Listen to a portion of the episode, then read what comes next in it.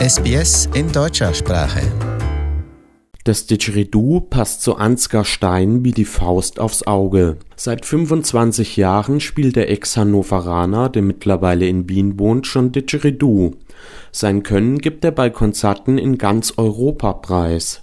Stein erklärt, das Didgeridoo fasziniere ihn, seit er es bei einem Konzert einer Aborigine-Band das erste Mal gehört habe. Das war wirklich Infektion im, im heftigsten Sinne und ich habe das auch extrem intensiv betrieben am Anfang.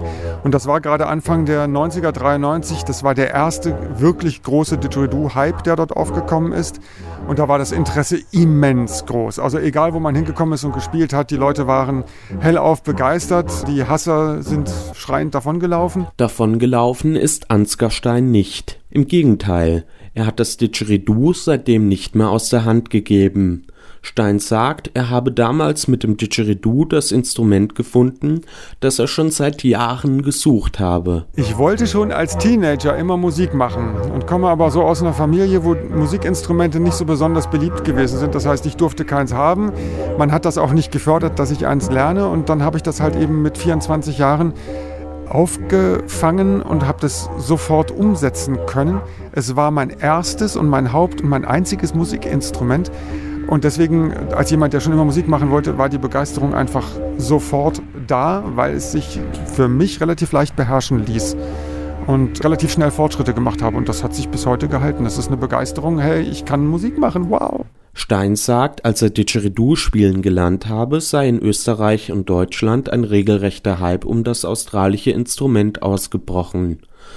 Deshalb habe er damals auch schnell Gleichgesinnte gefunden und mit ihnen eine Band gegründet. Ich habe sofort auf Präsentationen und sowas gespielt, habe damals aber aus heutiger Sicht eigentlich noch nicht wirklich gut spielen können, sondern es hat schon sehr wenig gereicht.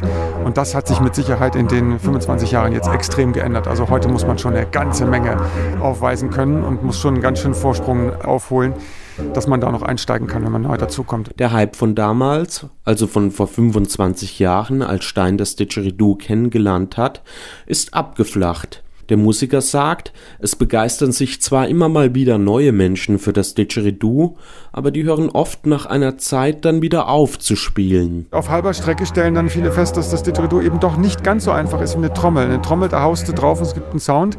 Und deswegen hat sich das Didgeridoo eigentlich was so die öffentliche Präsenz angeht, bis auf so ein paar Wellenbewegungen eigentlich immer relativ tief unten gehalten.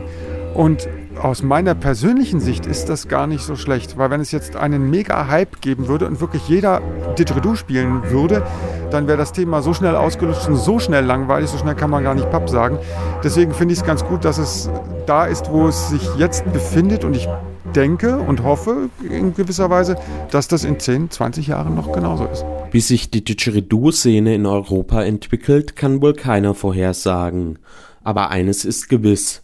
Auch in zehn Jahren noch wird Ansgar Stein von seiner Wahlheimat Wien aus Europa mit seinem Didgeridoo bereisen. Er ist sich sicher, das wird mich mein Leben lang begleiten, mit absoluter Sicherheit. Da gibt es keinen Weg mehr zurück. Dazu ist die Leidenschaft viel zu groß. Auch die, die Leidenschaft, das zu vermitteln. Ähm, nicht nur musikalisch, sondern auch beim, beim Beibringen und sowas, weil es halt doch äh, sehr viel umfassender ist als nur ein Musikinstrument und auch geworden ist, wenn man mit der Atmung arbeitet, wenn man mit Muskulaturen arbeitet, äh, die man sonst normalerweise nicht verwendet.